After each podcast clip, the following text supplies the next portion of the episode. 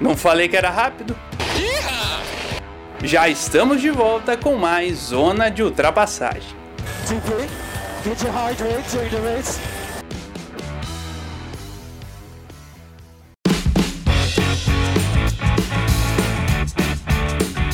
Salve, salve, meus amigos, minhas amigas! Começando aqui o bloco 2 do nosso episódio 14 do Zona de Ultrapassagem. Se você ainda não escutou o bloco 1, escute o bloco 1 assim que terminar o bloco 2, por favor. Vai no seu agregador de podcast, solta o play no bloco 1 e, como sempre, joga o link no grupo do WhatsApp, nas suas redes sociais, no Instagram, seja lá onde for, Compartilhe o Zona de Ultrapassagem para a gente chegar nos quatro cantos do planeta. E também segue a gente nas redes sociais, arroba Zona de Ultrapassagem no Instagram e arroba Zona de Ultrapass no Twitter. Eu sou o João Guilherme Rodrigues e esse bloco 2, sempre ao lado de Gabriel Soaf, Gustavo Frigoto e João Rai, a gente vai comentar um assunto que surgiu ali no dia 28 de agosto um assunto que chamou muita atenção, muito falado pela mídia tradicional, inclusive, até pessoas que não acompanham a Fórmula 1 comentaram, fizeram questionamentos pra gente, ah, vocês vão falar disso? E vamos, vamos falar, então por isso a gente usou o bloco 2 dessa semana para falar sobre a transmissão da Fórmula 1 na Rede Globo. A informação é que a Rede Globo, ela confirmada já em nota pela própria emissora, a Globo não vai transmitir a Fórmula 1 a partir de 2021. Estaremos órfãos da TV aberta, pelo menos por enquanto, da Fórmula 1 no ano que vem. Pessoal, já de cara, como que vocês encararam essa notícia? E pra gente começar esse debate aí, porque realmente a gente teve tanto tempo a Fórmula 1 na Globo, foram anos, anos. Eu já nasci com a Globo transmitindo a Fórmula 1. Daí a gente recebe essa notícia e a gente ficou até desnorteado. Exatamente, JG. É uma notícia que a gente já mais ou menos imaginava, porque a Globo já não vinha numa relação muito boa com a Liberty, né, a dona da Fórmula 1. Então tinha esse risco aí dos direitos de transmissão. A Globo não deixava ter a Fórmula 1 TV no Brasil, vai ter ano que vem já, né, já era acertado, mas né, enquanto a Globo era detentora dele, ela tentava bloquear essas liberdades da Liberty, né? Mas é complicado, é uma situação difícil porque a gente se acostumou, o Brasil mesmo, né, sendo um dos poucos países no mundo que tem Fórmula 1 sendo transmitida ainda na, na TV aberta, mas é da cultura, digamos assim, né? Apesar de muita gente falar, ah, mas não é tanta audiência assim, mas não sei o que, mas não sei o que, mas acho que ainda tem um público grande, até porque a Globo ganhava cotas de patrocínio de anúncios muito grandes, né, de valores bem altos ainda, né, que ajudavam ela já a pagar esses direitos de transmissão. Então ela não tinha essa dificuldade de pagar, porque a gente sabe que a Globo vem cortando muitos gastos, mas a Fórmula 1 não seria, digamos, um gasto a mais, seria algo que seria pago pela por essas cotas principalmente, né? Mas é complicado de não ter na Globo porque as outras emissoras abertas não têm esse poder financeiro de bancar, né? Ter a Fórmula 1 e na TV fechada a gente não sabe o que, que pode acontecer, né? Fica bem grande essa interrogação aí sobre o futuro da Fórmula 1 de não ter transmissão.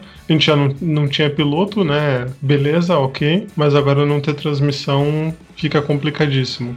É, eu acho que uma coisa remete à outra, né? Consequência da outra. É, você não ter pilotos brasileiros para Globo transmitir ou para Globo fazer aquela propaganda, né? Porque vários esportes a Globo, como ela transmite o esporte como maior emissora brasileira, nacional, etc., ela transmite principalmente fortalecendo a torcida para os brasileiros. É assim no vôlei, é assim no futebol. Existe certo fanismo, é claro, da era do Senna, existe esse nacionalismo, esse bairrismo nas transmissões, que é um reflexo também de como o brasileiro se porta ao torcer nos esportes, ao acompanhar esportes em geral. É uma perca muito grande porque isso é uma perca que, como a Stock Car também é transmitida pelo conglomerado Globo, é, a gente pode pensar, hum, agora que a Stock Car tem outra dona, não é mais a Vicar, né, que está administrando o negócio, como vai ser? É um passo atrás para o automobilismo brasileiro, porque ele fica ainda mais num nicho exclusivo, num nicho de elite, porque agora só pessoas que têm canal fechado podem assistir, pessoas que têm canal aberto, que tem Globo, que tem Band, etc., não podem curtir o automobilismo, não podem aprender a gostar do automobilismo. São poucas pessoas nesse país que têm acesso à TV fechada, assistir uma Sport TV, uma Fox Sports, uma ESPN. Então, por mais que a gente reclame das transmissões, ah, faltou pódio, faltou cobrir tal coisa, narrador comete erros, comentarista. Gente, tava aí, tava no ar, dava para assistir. Então, eu acredito que seja uma perda bastante grande sim. Eu espero que não afete tanto. Ah, o João Guilherme falou que faz muito tempo, é desde 1980, né? São 40 anos da Globo transmitindo a Fórmula 1, né? Ainda o Galvão Bueno tá tentando ali fazer uma manobra para conseguir manter as transmissões, né? Porque obviamente o Galvão é um cara que viveu a Fórmula 1 de forma muito intensa, o que a Fórmula 1 se tornou no Brasil se deve ao Galvão, né? Apesar de toda a desavença, de toda essa questão de ufanismo e de forçar a barra muitas vezes, é um cara que fez muita diferença no esporte aqui no Brasil. É uma questão que você tem que avaliar como que estava a situação, né? A gente vê que a Globo a transmissão da Globo decaiu muito na Fórmula 1 desde quando ela parou de enviar o correspondentes, né, fazer a transmissão em loco, fazer a transmissão somente por tubo.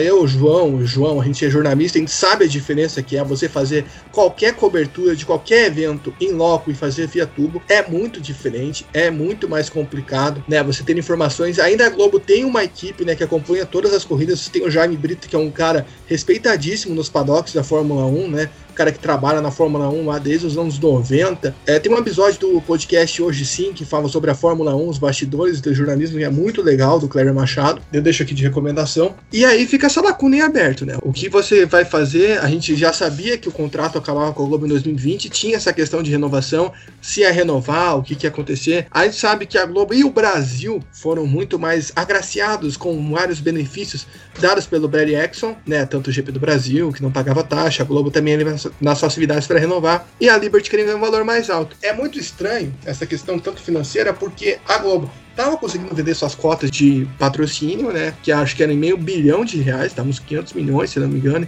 de retorno. E a audiência cresceu nos últimos anos, né? Mesmo sem brasileiro, cresceu. E um efeito disso talvez seja o Drive to Survivor, principalmente, né? Que um público jovem que não assistia a Fórmula 1 acabou conhecendo o interior da categoria, ou voltou um pessoal que tinha parado de acompanhar ali depois que o Massa parou, o Massa saiu da Ferrari, ou o Massa perdeu o título mesmo. A gente viu bastante gente voltando desde 2008 que não assistia. É complicado porque é uma lacuna. A gente já reclama muito do automobilismo brasileiro ser desvalorizado. A gente vê quando a Stock Car mesmo passa na Globo. A última corrida do milhão foi um absurdo. A transmissão começou com os carros fazendo volta de aquecimento, não teve nem pódio. E aquilo é que paga as cotas de patrocínio da Stock Car pro ano inteiro. É as duas transmissões da Globo bem meia boca. E na Fórmula 1 também tem a questão de não mostrar pódio, não ter uma abertura. São questões complicadas, né? E isso pesa, cara. Acho que isso pesa, mas não ao ponto de você querer que saia. A gente sabe que é uma perca muito grande. E aí fica aberto esse diálogo, né? Se vai ou não continuar na TV aberta, o que isso significa, né? Eu vi bastante gente falando que é uma oportunidade de recomeçar começar, uma oportunidade de tentar algo novo, eu acho isso muito complicado aqui no Brasil. Não sei se o Graham vai querer falar uma coisa antes disso, mas eu acho que é muito complicado você fazer algo novo, vamos dizer assim, no Brasil, uma revolução na transmissão de Fórmula 1 aqui no Brasil na TV. Assim, a gente tava vendo, se você for ver conforme os anos foram passando, a Globo se distanciou do seu produto da Fórmula 1, porque ela transmitia a classificação, aí parou de transmitir, a corrida, cara, acho que a última corrida que teve pódio, se eu não me engano, foi até a vitória do Leclerc no ano passado em Monza, que eles colocaram o pódio lá porque tava absurdo. Se eu não me engano, foi uma das poucas vezes que eles mostraram o pódio na Fórmula 1 nos, nos últimos anos. Eles passaram na primeira corrida desse ano, do Bottas na Áustria. Passou também. Né? Tá, é, mas, mas a gente vê que não tem pódio, é, de vez em quando que tem. Classificação que era comum quando o Felipe Massa corria, o Barrichello corria, não tem mais. Por exemplo, se você tem a Fórmula 1 hoje num horário que é a, a, gente não tá tendo por conta do Covid, mas no ano passado, no México, no Canadá, nos Estados Unidos, não tem transmissão da Globo, a transmissão é feita pelo Sport TV, e aí a Globo faz um compilado ali de algumas imagens e transmite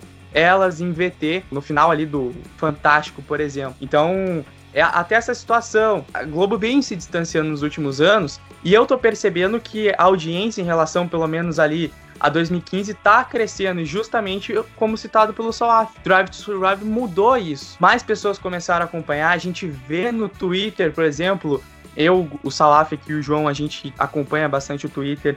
E é muita gente que comenta, mas porque passa na televisão aberta. Imaginando a situação da Fórmula 1 numa TV fechada, ou até num serviço de streaming, que a gente vai falar daqui a pouco. Não sei se vocês concordam, mas eu acho muito difícil. Muito difícil ter esse engajamento que a Fórmula 1 tem. A gente viu no ano passado, até esse ano, que a Globo consegue ser líder de audiência quando a Fórmula 1 passa em mais de trocentos estados do nosso Brasil aí. Então, audiência tem, só que ela veio perdendo a, até por conta já citada aí da Liberty Media. Então, a gente não sabe o futuro que vai tomar para os fãs. O fã é o maior prejudicado nisso, a gente tem certeza, porque não se sabe ainda se vai passar na TV fechada, vai ser streaming, a gente tá uma incógnita, né? Eu acho que a grande questão, eu vi muita gente falando nisso, não, porque vai ter Fórmula 1 TV, não, porque pode continuar passando num canal fechado. Eu até estava fazendo um pensamento, eu acho que o ideal, o ideal para a Fórmula 1 é ser algo tipo a NBA. A NBA passa em canal aberto, na Bandeirantes, em canal fechado, em dois, no Sport TV e na ESPN, e tem o NBA League Pass. E nenhum impede o outro. Óbvio, não acho que a Fórmula 1 tem que passar em dois canais fechados. Mas eu acho que isso que deveria ter trabalhado no Brasil. Eu vejo que as pessoas falam muito no Brasil como se só um lugar pudesse transmitir como se fosse a Globo. Se fosse só a Fórmula 1 TV, só na Fórmula 1 TV. Não, porque a gente sabe que o conteúdo da Fórmula 1 TV é para alguém, vamos dizer aqui, como nós, como você que acompanha o nosso podcast, que é mais centrado na Fórmula 1, né? Que quer saber mais, que quer mais detalhes, que quer mais tudo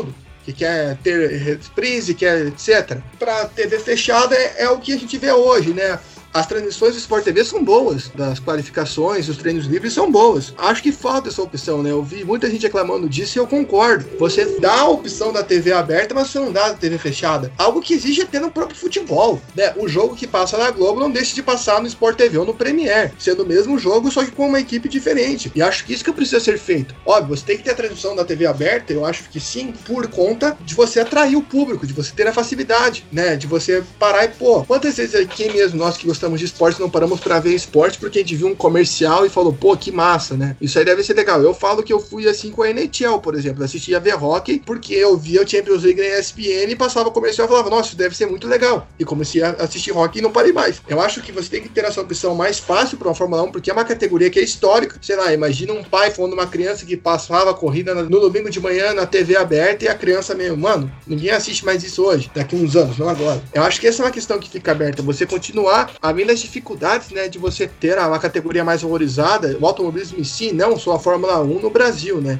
Uma questão até que o Gustavo estava falando semana passada comigo, quando a Stock Light passava no Sport TV. E hoje a Stock Light só passa no YouTube, e é diferente, ele até pode explicar melhor depois. E, aproveitando que eu falei de revolução em transmissão, etc., eu não vejo essa possibilidade, porque outras TVs abertas, talvez fechada, por exemplo, se a Fórmula 1 for transmitida pelo grupo Disney, para mim vai ser ótimo. É, eu tenho acesso ao canal ESPN Fox Sports, então eu posso dizer que é ótimo para mim. Eu não quero fixar lá, mas vamos supor, passe lá, é bom porque a ESPN já faz um trabalho bom na Fórmula 1, mesmo não passando na Fórmula 1. Você tem um Inside Line, que é o um programa que passa semanalmente, é um programa muito bom com bastidores, é feito pela ESPN Matriz, mas é um programa bem legal. No aplicativo da ESPN você tem os resultados da Fórmula 1, tipo, como se fosse uma categoria que ela transmitisse, né? Mas a questão da TV aberta é que me preocupa, porque ninguém que nem a Globo faz um investimento em esporte. Não é na Fórmula 1, é em esporte em si. Você vê a transmissão da Indy, da Band, botaram o Milton Neves para comentar, cara. O que, que o Milton Neves sabe de automobilismo? Com todo respeito à trajetória jornalística do Milton Neves. Ele é um cara que fala de futebol. E eu não vi, mas teve gente que falou que ele ficava fazendo piada toda hora, que ele ficava querendo apressar a corrida para falar sobre futebol, porque eles estavam desesperados, porque tinha acabado a roda do Brasileirão e as 500 milhas não tinham acabado, sabe? E até mesmo no futebol, às vezes as transmissões são desvalorizadas. Por exemplo,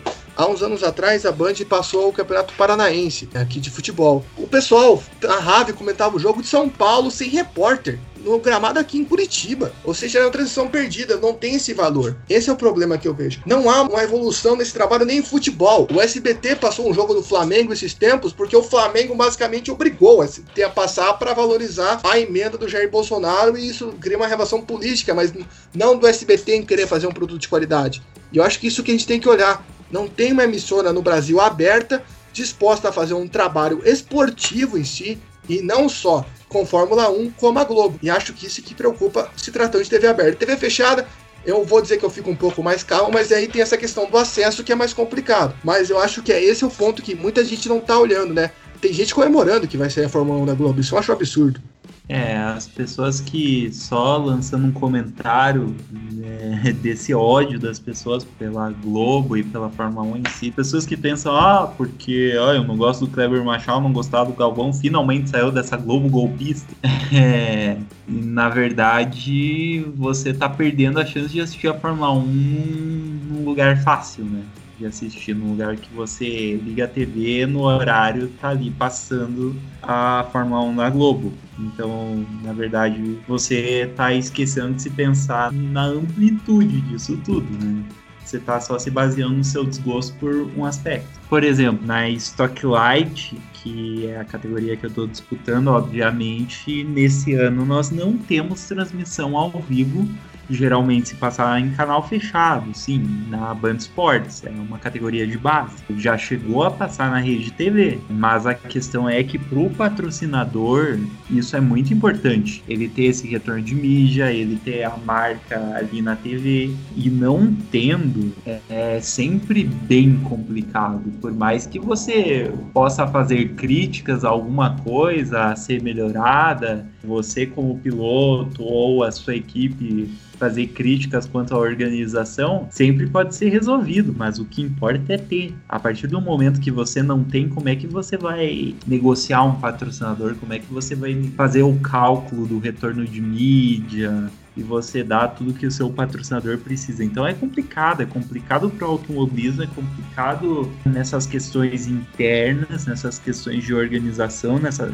questão de como as equipes conseguem é investimento suficiente para isso, é muito em torno de audiência, é complicado para o público também. Sem dúvida, é uma notícia que não é boa para o automobilismo. Afeta, né? Querendo ou não, porque a gente já não tem um brasileiro no grid. E aí, justamente o que o Gustavo falou, se, se a gente sabe que a categoria não passa para cá, o piloto ele precisa de um apoio, ele precisa de patrocinadores. E daí se não alcança um grande público, como que ele vai conseguir patrocinadores dentro do próprio país? é difícil, né? Acaba sendo um efeito aí que também impacta dentro dos pilotos. É bem triste, a gente se sente um pouco órfão, né? De certa forma, porque a gente tá acostumado a acordar no domingo ali, ligar a TV e tá passando a Fórmula 1 na Globo. E isso vai ser um pouquinho diferente. Espero que pelo menos continue na TV fechada e pelo menos o serviço de streaming venha. Até ia falar com vocês, acho que o serviço de streaming tava dando uma pesquisada aqui e fora do Brasil, ele custa na casa dos 20 dólares anuais. Acredito que isso em conversão dá 116 reais, mas acredito que aqui haja se caso venha, uma flexibilidade ali nos valores. É, sobre o streaming é aquilo que eu falei, né? A questão de você ter o streaming é muito boa para quem acompanha a categoria, como é na NBA, como você tem isso em outras categorias, é a questão que você só não pode ficar nisso, né? Acho que é uma questão que você tem que ter transmitindo na TV, até porque no Brasil, em qualquer lugar do mundo, a TV ainda é prioridade. Aqui no Brasil a gente vê que às vezes algumas pessoas tentam passar a internet, o streaming por cima da TV, e isso é bem errado, né? A gente estuda comunicação, a gente sabe disso. Ainda não estamos numa época que, pô, é só streaming. Não, ainda a TV tem muito lugar. Para você ter como exemplo, na final da Champions League, que foi algumas semanas atrás, o Esporte Interativo registrou a maior audiência da história da TV fechada, né? Que o jogo passou na TNT. O jogo estava sendo transmitido pelo Facebook também. Ou seja, não é porque estava passando no Facebook que é de graça que as pessoas da TV paga deixaram de assistir. Ou seja, a TV ainda tem muita influência na vida das pessoas. Então, não pode ficar dependendo só do streaming, até porque é um preço a mais. A gente não sabe qual vai ser o valor e é complicado. A gente sabe que a renda do Brasil não, não tá uma coisa muito legal, né? As pessoas não vão ter esse dinheiro assim para assinar isso a louca. Tem que ser algo para quem é mais especializado. Pra galera que curte mais por gostar, pro hobby, igual o João Guilherme falou, ah, acordar domingo de manhã, é óbvio. Talvez não faça falta para quem vê a Fórmula 1 só assim, mas eu acho que você tem que ter essa opção até para a categoria poder crescer entre as pessoas de maneira diversificada, de maneira mais leve. Só, você falou aí no Champions League, viu até uma alternativa, é claro, pode ser distante, mas é uma alternativa, Facebook. A gente já viu o Facebook transmitindo a Champions com parceria de esporte interativo e transmite também a Libertadores. Nas quintas-feiras, o Facebook tem uma parceria com a Comembol e aqui no Brasil transmite a Libertadores nos jogos de quinta-feira. É uma alternativa, querendo ou não, aí o Facebook tá entrando no esporte, é difícil e não tem nenhuma informação sobre. É uma alternativa que surgiu na minha cabeça agora, até na fala do Salah. Mas seria uma boa alternativa até. É a minha opinião, só que não pode ser algo exclusivo, como é no caso da Libertadores. É uma coisa que sempre quando vem falar comigo sobre streaming, sobre outras redes, da Zon, etc., eu sempre falo. Pode fazer, eu acho legal ter, mas você não pode deixar exclusivo no computador, exclusivo no celular, porque pô, a internet, muita gente é ruim, trava, você não consegue ver direito, fica um delay absurdo. Quantas e quantas vezes eu, meu pai tá vendo um jogo no streaming, eu tô ouvindo um jogo no rádio aqui no meu quarto, eu vou na sala, o jogo já acabou e o jogo tava 5 minutos para acabar ainda lá. É, ainda tem essa questão. Eu acho que você pode ter, mas não pode ser só ali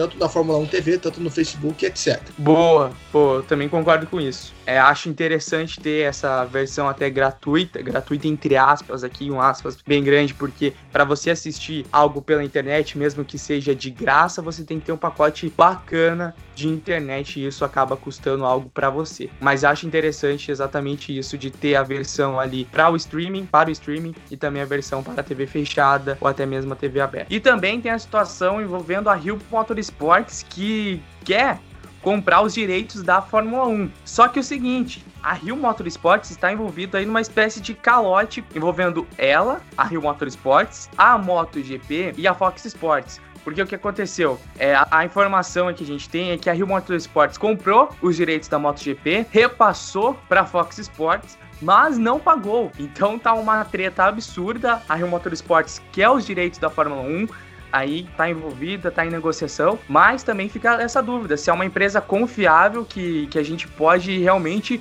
colocar a nossa esperança numa espécie de transmissão aqui pro Brasil. Não, eu só queria dizer que para quem fala do autódromo daqui dois anos não tem um mapa, não consegue nem mexer lá na floresta, quer fazer um absurdo, que é aquela obra, já dá para sentir o nível de confiança dessa grande empresa chamada Rio Motorsports. Não, é um negócio absurdo, né? Tipo, toda a treta envolvendo Interlagos que a gente já teve, tá vivendo, e agora mais uma treta envolvendo outro autódromo no Rio de Janeiro, né? Então, pô, o brasileiro não tem um minuto de paz quando assuntos são os autódromos do Brasil, direito de transmissão, enfim, Vamos voltar a falar de assunto nas pistas, porque a gente vai lá para os Estados Unidos para falar de NASCAR. Gabriel Salaf, primeira rodada, primeira corrida dos playoffs, e deu Kevin Harvick vencendo aí a primeira corrida dos playoffs, a oitava vitória dele na temporada, né, Salaf? Como é que foi essa corrida, essa vitória dele e os destaques? Conta aí. Então, jogo Guilherme, pessoal do Zona de Ultrapassagem, foi uma corrida longa, né? Foram as 500 milhas de Darlington, então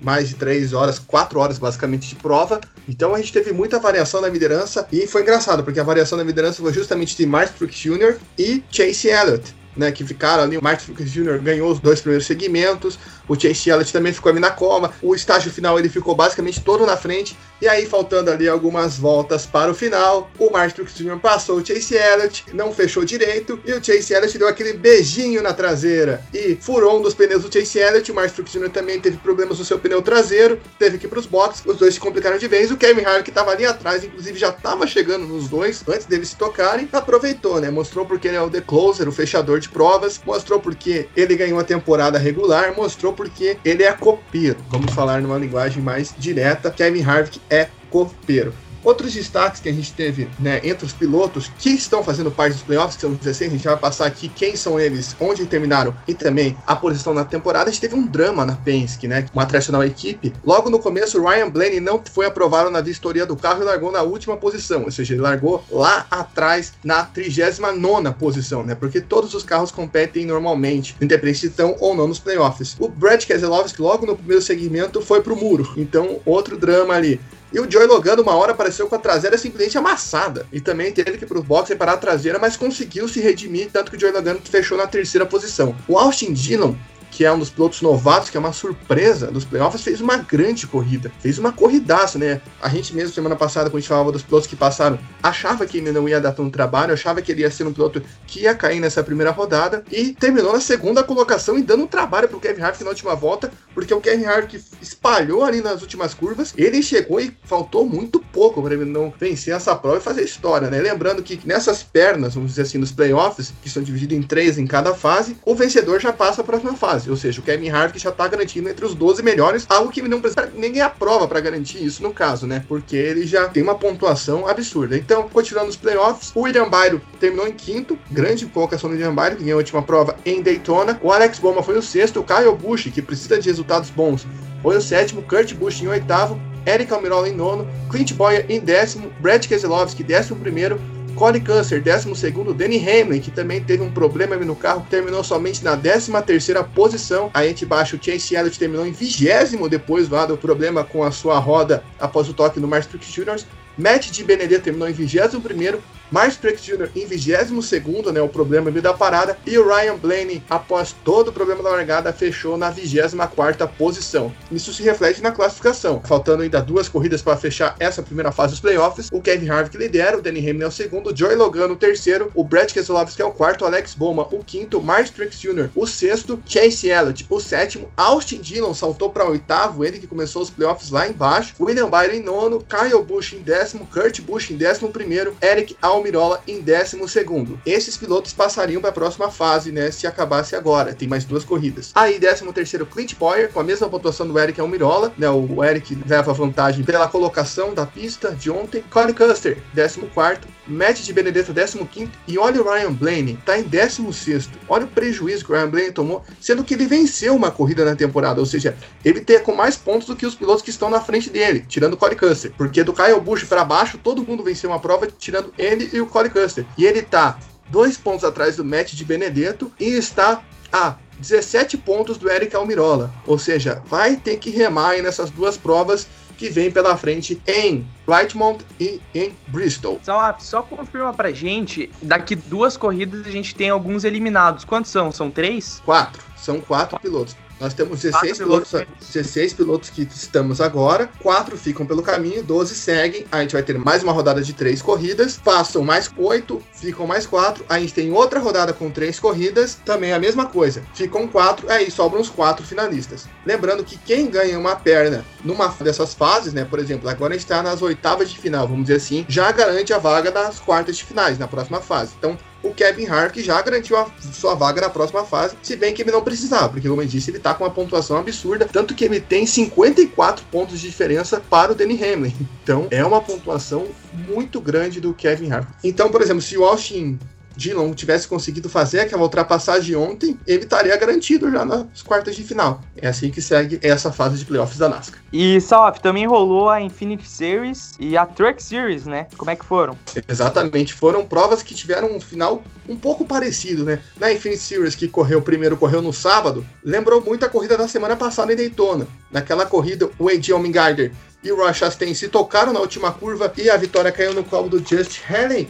Ah, e o Chase Briscoe tinha rodado também um pouco antes. Aconteceu a mesma coisa. O Chase Briscoe estava liderando e acabou rodando e saindo da prova, bizarro. E acabou indo para baixo, né? Foi bem complicado. O Chase Briscoe que terminou a prova em 11. A gente teve o Danny Hamlin. Danny Hamlin correu nessa prova da Infinity para até tentar pegar ritmo para o carro. Ele foi muito bem. Ele largou em último e logo no primeiro segmento já ganhou. Ganhou o segundo segmento também. E ali a gente teve uma batalha entre ele e Roy Chastain novamente envolvido na briga pela liderança. E novamente nas voltas finais houve um acidente ali. O Danny Hamlin passou, mas se empolgou muito, foi pro muro. O Roy veio atrás, não conseguiu parar, bateu no Danny Hamlin, rodou e o Brandon Jones passou e levou a prova, né? Foi uma situação bem inusitada, né? Segunda vez seguida acontece, segunda vez o Roy Chastain, o Roy Chastain ainda não ganhou uma corrida nessa temporada, por mais que ele já esteja garantindo os playoffs por pontos, ele quer essa vitória. E o Brandon Jones aproveitou ali e ganhou a sua terceira prova no campeonato. Lembrando que a gente tem ainda três provas da Infinite Series para acontecer.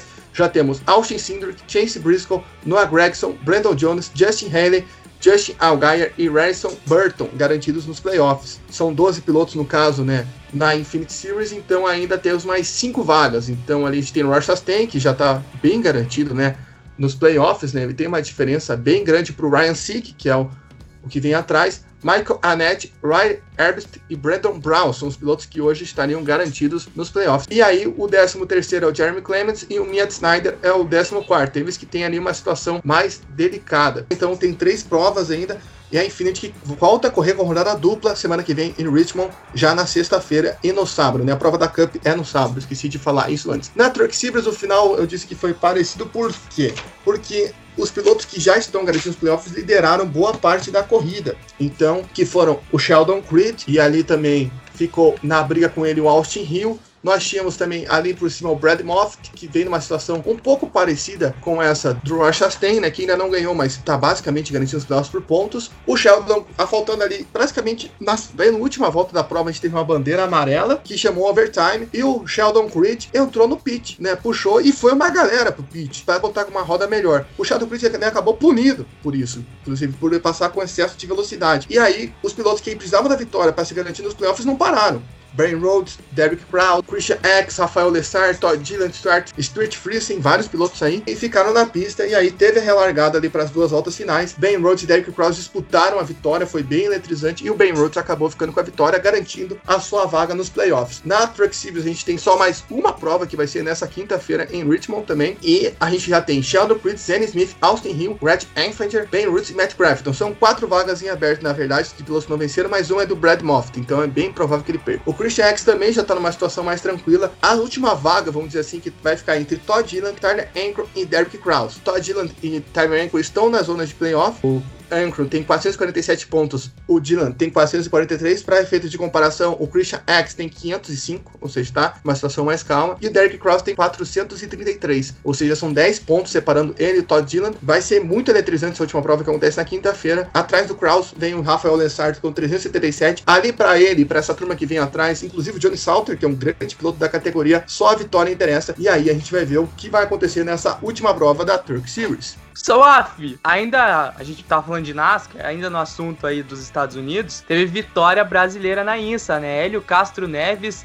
venceu a prova da INSA? Conta aí. Exatamente, seis horas de Atlanta e foi uma prova de muita superação, né? Porque o Elinho ele tomou uma dupla punição ali na primeira hora da corrida, né? Foi para trás e conseguiu ali honrar o seu apelido de Homem-Aranha, né? Conseguiu escalar ali as posições, ele junto com o seu parceiro Rick Taylor e conseguiu essa vitória ali, tanto no DPM, que é a categoria que ele corre, tanto no geral. O Felipe Nasser e o Pipo Derani, que estavam com o Felipe Albuquerque para essa prova junto, né? Quem ouve nossos episódios anteriores, ouviu sobre o WEC, já ouviu falar sobre o Felipe Albuquerque aqui, chegaram em terceiro lugar nesta categoria, nesta prova em Atlanta, João Guilherme. Perfeito, tá? Informação grande Hélio Castro Neves, que assim como Tony Canan também escuta esse podcast. Saindo dos Estados Unidos, indo para cá, pro nosso querido Brasa, Gustavo Frigoto, meu piloto participante desse podcast. Você terá uma dura prova na semana que vem, etapa de Londrina da Stock Light. Eu quero que você dê aí a sua pré-corrida, o que, que você espera para essa prova. Conte aí os detalhes, como que vai ser a tua semana, inclusive, e a prova que vai acontecer no sábado e no domingo. Então, na prova passada em Interlagos eu fiquei meio mordido assim como o Sainz foi, porque eu tinha ritmo para ganhar a corrida, eu queria muito ganhar a primeira etapa é, tava com tudo para ganhar a primeira etapa, só esperando o momento certo de ir para a ponta e aconteceu o toque, eu fiquei em quinto com o carro danificado, mas no seco a gente ainda não conseguiu melhor acerto nessas duas primeiras etapas. Eu achei que o desempenho do carro estava bem aquém do que a gente esperava. Eu consegui ainda bons pontos que mesmo com o problema de freio na primeira corrida em Goiânia, a gente conseguiu recuperar bastante terreno no campeonato, diminuindo a diferença para o líder. A gente está em quinto no campeonato agora, mesmo abandonando uma corrida. Então vai ser bem interessante se o carro tiver competitivo em Londrina, porque é uma pista que eu treinei bastante, que eu gosto, que eu tive por um bom tempo o recorde da volta da Stock Light lá. Então a gente tá sempre disputando pódio lá, sempre disputando vitória. Eu quero muito ganhar pelo menos uma das corridas na Stock Light para me fortalecer como postulante ao título. Aí, Gustavo, então, ó, uma boa sorte para você. Vamos ficar na torcida aí, né, galera? Você que tá escutando acompanhar a Stock Light, dar essa moral aqui pro Gustavo e também pra categoria, muito importante a gente ter visibilidade na categoria. O Gustavo que está aí na quinta posição da Stock Light a 32 pontos do líder. Fica a nossa torcida pra ti, Gustavo. Vai lá e arrebenta. Vai estar tá correndo no estado, né? Então que a sorte esteja contigo. Gabriel, sei que você tem uma pergunta pro Gustavo, porque rolou Endurance aqui em Curitiba, né? A gente é de Curitiba, para você que escuta esse podcast e não sabe. Eu, o Gustavo, o Gabriel, nós somos aqui de Curitiba. O João também morou aqui muito tempo, atualmente é de Portugal, mas curitibano por natureza. E você tem uma pergunta aí pro Gustavo, né? Só É, antes disso, eu lembrei aqui, a gente dos Estados Unidos, a gente teve nessa semana o Dudu Barrichello ganhando lá duas provas em Indianápolis da Ai, categoria rapaz, da, da, categoria que ele corre lá, é, CF200, que é uma categoria, vamos dizer, de base da Indy, né? sensacional em Indianápolis, onde o Rubinho já ganhou, Rubinho chorando, o Dudu chorando, foi lindo de ver. O Kiko Porto também, que é outro brasileiro que corre lá, pegou duas poles, ficou em terceiro numa corrida e quarto na outra. Foi sensacional, um grande final de semana aí pro Dudu, né? Primeira vitória dele no monoposto internacional, né? Que seja a primeira de muitas e o Dudu consiga ser um nome aí do nosso automobilismo brasileiro. Eu queria perguntar pro Gustavo, que eu soube que Gustavo Frigoto deu um jeitinho de assistir a prova, né? E não foi pela TV. Maroto, que é fã de Endurance, que é, como quem acompanha aqui o podcast sabe, que Gustavo sabe muito de Endurance. E uma coisa chamou a atenção, né? A gente teve a vitória de Pedro Queiroga e Davi Mufato, né? Eles correm na categoria P1 e, e ganharam na geral. No Gran Turismo, no GT3, né? Como chama aqui, no Endurance Brasil, foi Xandinho Negrão e Ricardo Zonto os vencedores. Só que eles foram segundo lugar geral, né? E na classificação ali, acho que o segundo lugar do P1 ficou em quinto, se eu não me engano, ou sexto. A gente teve o um acidente com o Marcel Visconti, que é parceiro do Ricardo Maurício, bem na reta, inclusive, né? Um acidente bem forte. No final da prova, eles ainda ficaram em quarto na classificação geral. E eu queria fazer uma pergunta para o Gustavo, porque quem acompanha a INSA, quem acompanha o X, sabe que normalmente os carros da primeira categoria, né, geralmente ficam em primeiro. Por que, que no Brasil a gente tem essa variação de você ver um carro de GT ficando no segundo geral, né, como que foi nessas quatro horas de Curitiba, para a gente abordar o tema aqui do Endurance Brasil também no nosso podcast? Então, nas categorias europeias ou americanas, a gente ainda tem um investimento maior nos carros. A gente tem o AJR, a gente tem o protótipo do Tubarão também, a gente tem protótipos muito bons, mas que não tem ainda toda a tecnologia embutida que um LMP2 e com certeza não LMP1. Então os carros têm mais peso, são um pouco mais lentos, têm uma motorização diferente, então eles não são tão superiores aos GT3. Esse sim, que vem lá de fora com o regulamento GT3 que corre na Europa, que corre nos Estados Unidos, talvez até com pneu um pouco melhor aqui. Ou seja, a diferença entre os protótipos das categorias principais para o GT3 não é tanto, porque os outros carros têm muita tecnologia embutida, tem bastante cavalaria e eles aguentam mais é, do que no momento é, nossos carros brasileiros, que estão ainda em desenvolvimento, que não tem um investimento tão maciço quanto nas outras categorias, apesar de ser projetos muito bons e tem que se valorizar essa engenharia brasileira. Tem carros muito legais, é uma categoria bem legal de se acompanhar nesse sentido. Eles ainda têm mais problemas de confiabilidade, acontecem problemas, paradas longas com os P1. É por isso que a gente vê os carros P1 sendo mais rápidos que o GT3, mas muita gente quebrando e proporcionando com que um carro que chegou em segundo seja um carro GT3, uma categoria mais lenta. Isso aí, só para passar aqui completo, João Guilherme, os vencedores, né? P1 em geral foi Pedro Queiroz e Davi Mofato. No P2 foi o Hedrick Cole, Robin Luiz, Lucas Cole, né? O Lucas que corre na Stocklight junto com o Gustavo Frigoto. Na P3 foi Carlos Antunes e Yuri Antunes. Na GT3, como já falamos, Xandinho Negrão e Ricardo Zonta. Na GT4, Leonardo Sanches e Atila Abreu. Na GT3 Light, Sérgio Ribas e Guilherme Ribas. E na GT4 Light, Tuco Antoniazzi e Jorge Machado. Esses foram os vencedores da etapa do Endurance aqui em Curitiba, que volta no mês que vem em Goiânia. E daqui duas semanas tem 24 horas de Le Mans. João Guilherme. Fechou então, pessoal. Não, na verdade não. Para encerrar, tem Stock Car na semana que vem. Quero palpite, só do vencedor. Gustavo, quem que você acha que leva? Eu acho que Ricardo Zonta. Ele tá numa maré muito boa, o carro dele ele tá andando pela Mateis agora, ele que tava batendo na trave para essa liderança do campeonato já faz um tempo, agora ele é líder do campeonato e tá com um carro muito bom. Então eu cravo ele como um dos favoritos. A equipe do Meinha, que é da Eurofarma, ainda não se achou tão bem no campeonato. Ricardinho, Maurício tá um pouco mais forte que o Daniel Serra eu aposto nele para uma das corridas e não dá para deixar de fora o nosso eterno Rubens Barrichello. Né?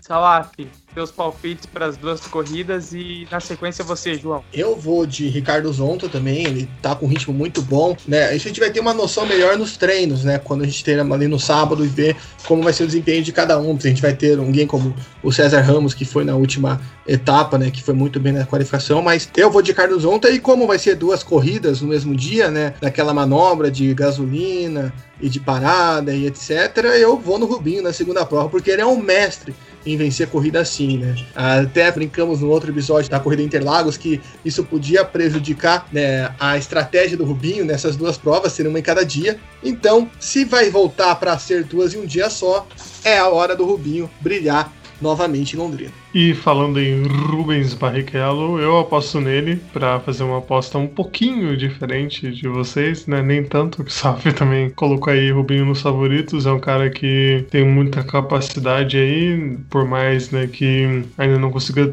ter aquela regularidade de vitórias, né? A Stock Car é muito equilibrada também. E para Stock Light, como ninguém apostou, eu vou puxar saco do Gustavo Frigoto, porque ele é nosso amigo e temos que apoiá-lo. Boa, João. Gustavo, eu não falo aqui que eu aposto em você, porque você sabe que eu tenho a, a mania de zicar as pessoas, né? Então você sabe que meu coração tá na torcida, mas não vou falar isso para não zicar você, tá bom? E na Stock Car eu vou de Nelsinho Piquet vencendo a primeira prova e Ricardo Zonta na segunda. Esses são os meus palpites. Pessoal, para finalizar, abraços da galera aí pra gente finalizar o nosso bloco 2. Só aí, meu caro João Guilherme Rodrigues, meu caro João Rai, Gustavo Frigoto. Um forte abraço a você que sintonizou até aqui os anos de ultrapassagem, onde a gente conseguiu fazer um bloco 2 mais curto do que das últimas semanas, né? Graças a Deus.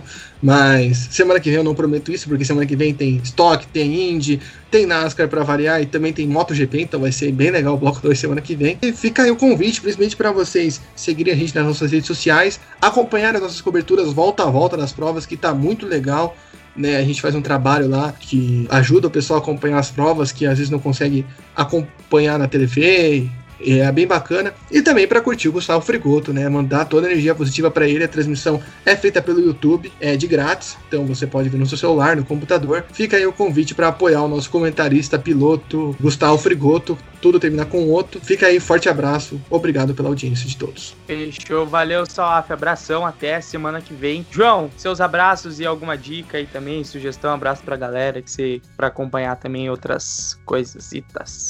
Forte abraço a todos. É, um abraço sempre aí pra galera do nosso grupo do Zona de Ultrapassagem no WhatsApp. Também um abraço pro meu querido amigo Dudu Nobre, o fã da Force India, Racing Point. Eu, até eu confundo o nome das equipes. Carro balinha, e... como diz. O carro balinha, exatamente, as balinhas, como o Dudu fala. E que vocês acompanhem aí a final da Fórmula 3, que vai ser emocionante. Acompanhem também, né, a Stock Light que vai passar no YouTube para você ver de graça, tranquilo, fácil. Então é isso aí, forte abraço. Falou, João. Um abração para você. Até semana que vem. E Gustavo, seus abraços finais aí. Um abraço, galera. Um abraço para todos que acompanham, para todos que torcem por mim de alguma forma, que estão acompanhando as corridas aí. Vamos para cima, brigar por esse título. Tá difícil esse ano, mas eu acredito na capacidade da minha e na capacidade da minha equipe também de evolução. Vamos lá, vamos curtir, vamos comentar mais o podcast. É, vem muito muita coisa nova por aí, tem corridas muito legais que a gente vai acompanhar aí pela frente. Um abraço à Água da Serra. Eu vou estar lá essa semana fazendo ação promocional com a Água da Serra, então novidades pintarão também. E um abraço a todos. Muito obrigado. Valeu, querido Gustavo, nosso piloto. Uma boa sorte para você na semana que vem. Estaremos aqui na torcida. Pessoal, aquele abraço de sempre, como o João disse, pro nosso, nosso grupo do WhatsApp e se você quiser fazer parte do nosso grupo, manda mensagem lá no direct do Instagram ou na DM do Twitter. Falou, escutei os anos de ultrapassagem, tô afim de participar do grupo, acho vocês bacana. Manda lá, a gente te adiciona. Um grande abraço para eles. E deixando abraço barra sugestão para você acompanhar. Um abraço pro pessoal do Boletim do Paddock. Sugestão aí para você que está escutando o, o nosso podcast. Acompanhe o trabalho deles, é muito bom. E outros dois aqui. O F1 Rádios Brasil, que faz um belo trabalho no YouTube vale a pena acompanhar. E também o Rafael Sibilha, o jornalista que segue os anos de ultrapassagem e escuta o nosso podcast. Grande parceiro nosso, pô. Grande Discussões parceiro. afloradas no Twitter. Exatamente. Um abraço para o Rafael Sibilha, que está com um canal no YouTube e ele está lá comentando sobre assuntos da F1. Então, segue lá ele também, se inscreva no canal, um baita trabalho, um grande abraço para ele. Então, ó, Boletim do Paddock, F1 Rádios Brasil e o canal do Rafael Sibilha. Você não pode de conferir esses três produtos aí que estão maravilhosos Então segue lá os caras que você não vai se arrepender. Pessoal, vamos ficando por aqui. Finalizamos o bloco 2, finalizamos também o bloco 1. Um. Se você não escutou o bloco 1, um, por favor, ressalto aqui, vá lá e escute. A corrida foi sensacional, a corrida da Itália, com a vitória do Gasly. A gente falou muito sobre ele, sobre McLaren, o Racing Point, também F2, F3, então vai lá e escute. E por favor, compartilhe o zona de ultrapassagem para o maior número de pessoas que você puder. Agradecemos demais você ter ficado até aqui. Por favor, se você não segue a gente no Instagram, segue lá, arroba Zona de Ultrapassagem, e no Twitter, arroba Zona de Ultrapass. Pessoal, muito obrigado mais uma vez, até a próxima semana, fiquem na paz, tudo certinho, e voltamos aí daqui sete dias com mais automobilismo. Abraço, até a próxima!